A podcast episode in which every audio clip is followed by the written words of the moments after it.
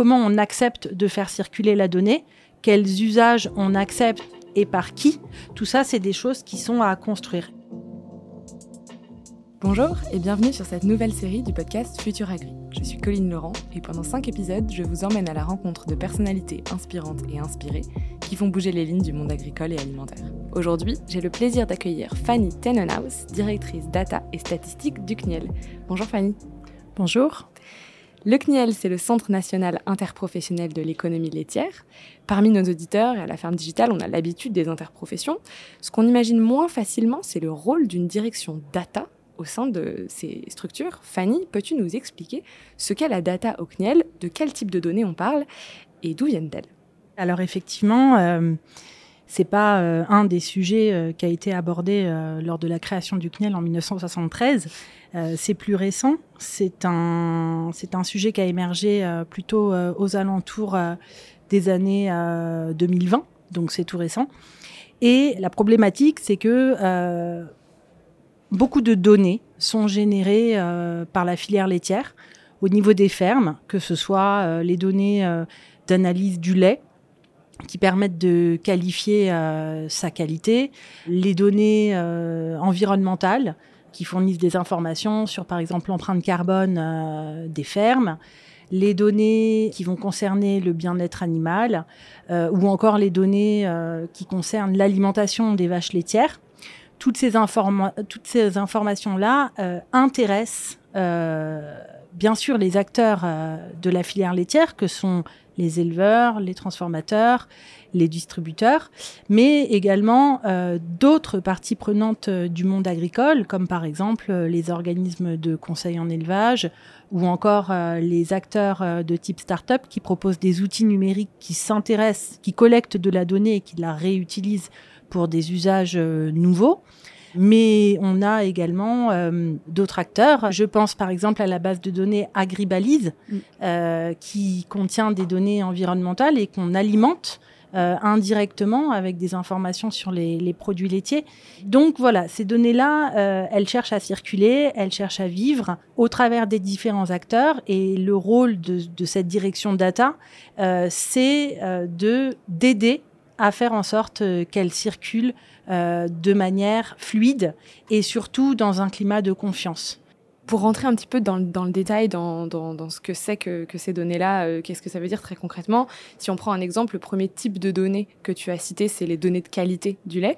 ça veut dire quoi des données de qualité du lait? C'est quoi comme type de, data?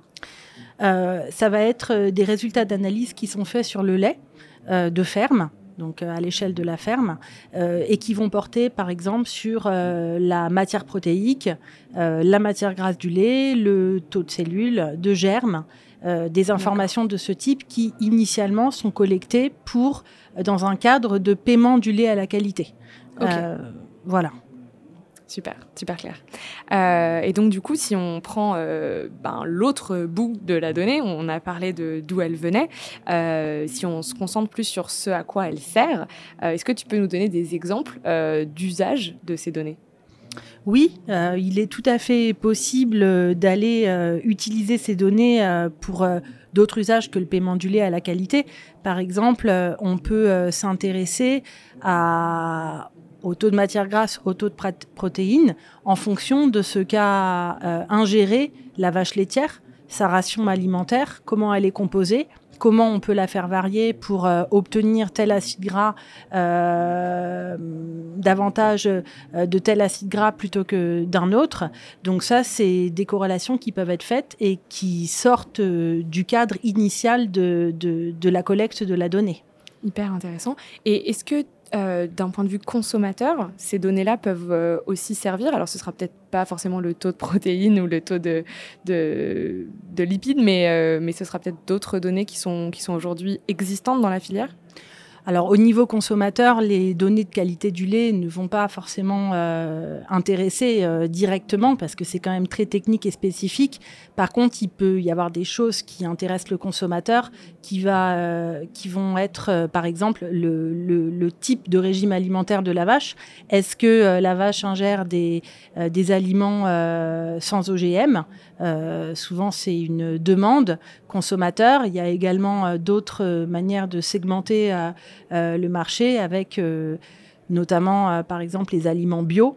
Et, et, toute cette information-là, c'est de l'information, de la donnée qui peut remonter au niveau du consommateur si elle est suffisamment bien structurée au départ, standardisée, de telle sorte à correctement apparaître sur les emballages par exemple.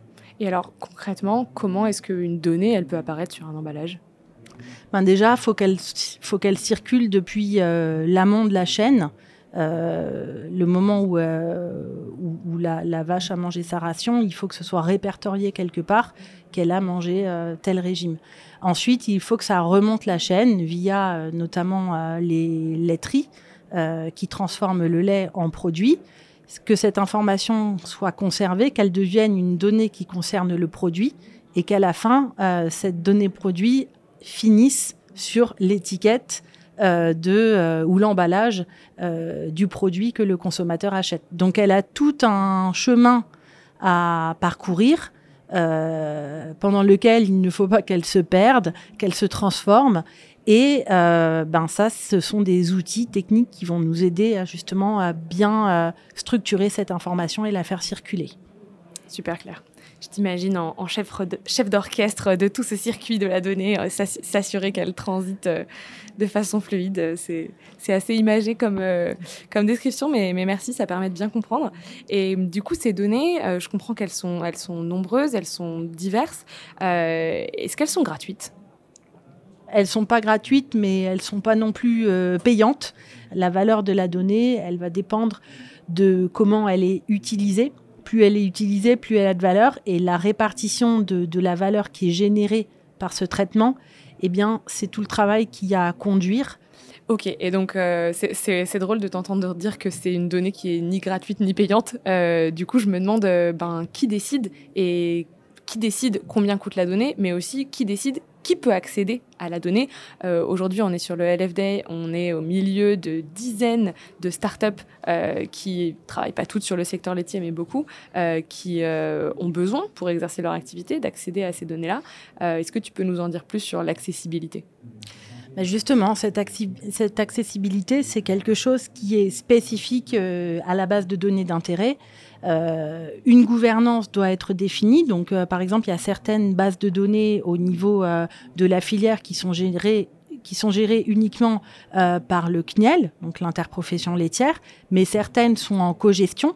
Par exemple, la base de données des chartes des bonnes pratiques d'élevage, elle est co-gérée par plusieurs acteurs des filières bovines, donc le CNIEL, mais également Interbev et d'autres acteurs.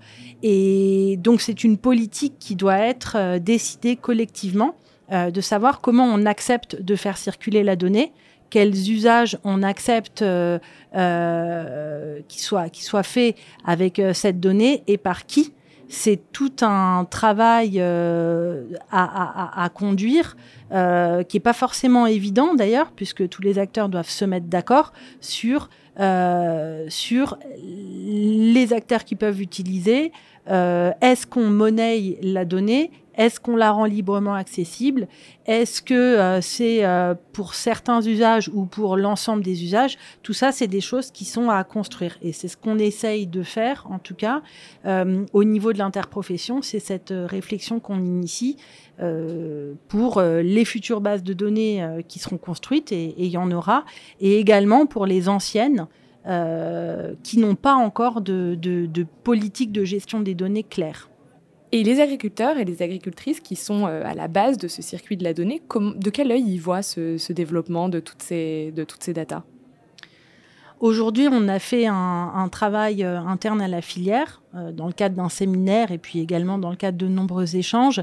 Et ce qui ressort, c'est que les, éleveurs et de manière générale les professionnels de la filière sont d'accord sur le fait que c'est bénéfique de donner euh, cette deuxième vie aux données, mmh. justement, euh, de, de, les faire vivre et de, de les valoriser. après, le constat qui est fait également, c'est qu'il y a un certain nombre de craintes, de méfiances qui sont exprimées parce que justement, on ne sait pas chez qui elle va, on ne sait pas où elle va, où elle va est-ce qu'un usage malveillant de la donnée peut être fait à mon encontre? Est-ce que je bénéficie moi aussi de cette suffisamment de cette euh, valorisation de la donnée? Est-ce que j'en bénéficie justement euh, puisque j'ai contribué à, créer cette donnée? Et donc, un des points de départ qui a été identifié, c'est vraiment de travailler euh, sur le consentement d'un éleveur, d'un professionnel, puisque les, transformateurs aussi peuvent donner leur consentement sur l'usage des données, pour un usage. Donc euh, aujourd'hui, on a quelque chose qui est venu un peu structurer cette notion de consentement, c'est la charte Data Agri, qui est une déclinaison euh, française et agricole euh, de, de, de, la politique de gestion des données qui est en train de se construire au niveau européen. C'est quelque chose sur lequel on s'appuie, dans lequel il est bien écrit que le consentement doit être donné avant un usage et redonne les grandes lignes de comment procéder. Euh, nous, on va approfondir ce travail, mais c'est bien notre point de départ. Ok, super clair. Et très cohérent avec euh, l'interprofession de partir des éleveurs euh, et des éleveuses pour, pour construire tout ça. Fanny, avant de se quitter, j'aimerais bien qu'on revienne sur ton parcours. Aujourd'hui, tu es directrice data et statistique du CNIEL. comment tu en es arrivée là et comment tu perçois ta place de femme directrice dans une interprofession agricole? Alors, euh, je ne sais pas trop comment j'en suis arrivée là, puisque initialement j'ai fait des études de mathématiques. Euh, depuis euh, le, bac jusqu'à un DEA en, mathématiques et une thèse en biostatistique. je suis tombée dans le monde laitier pendant ma thèse, justement, puisque l'idée c'était de travailler sur la modélisation du comportement bactérien dans les fromages.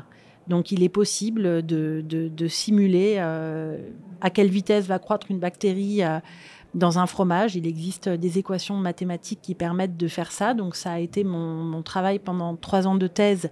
Euh, et l'objectif, c'était de pouvoir estimer le risque pour le consommateur de consommer un aliment contaminé.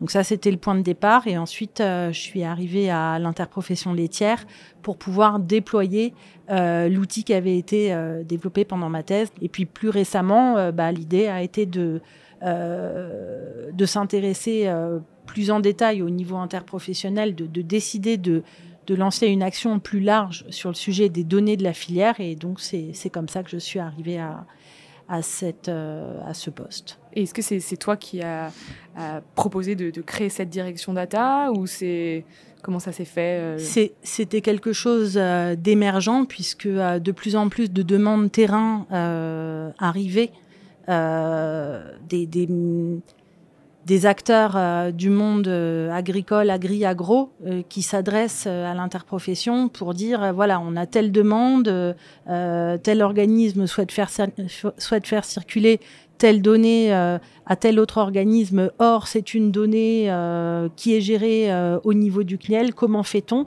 Donc il y a eu de plus en plus de demandes de ce type-là, et puis donc convergence des, bah, des, des, sujets. Hein. moi, donc, je suis statisticienne de formation. les, les, demandes qui arrivent voilà, font que on en est là. Et pour ce qui est euh, du fait d'être une femme euh, dans la filière laitière, alors euh, je suis pas trop dépaysée puisque au niveau du CNEL, on est environ 85% de femmes, donc je pense qu'on explose les quotas. On en est très fiers. donc je plaisante, mais voilà, c'est, je, je me l'explique pas. Je sais pas pourquoi on, on est autant. et puis on était vraiment précurseurs puisque moi-même j'ai été embauchée enceinte au CNEL, donc c'était très, très, très appréciable il y a une, il y a une quinzaine d'années. Eh ben, on salue euh, cette, euh, cet effort d'inclusion. Merci beaucoup Fanny d'avoir pris le temps de nous expliquer tout ça et puis de terminer par cette touche un peu plus perso. À vous qui avez écouté cet épisode, j'espère que cette conversation vous aura appris des choses et fait tomber quelques préjugés sur la data ou le secteur laitier. D'ailleurs, si vous avez aimé cet épisode, n'hésitez pas à en parler autour de vous, à le commenter ou à mettre 5 étoiles à ce podcast. C'est ce qui nous aide le plus à faire connaître Futur Agri. Cet épisode a été enregistré dans le studio du Grand Contrôle, monté par Valentin Noton. Il est produit par la Ferme Digitale. Merci pour votre écoute et à bientôt pour un prochain épisode.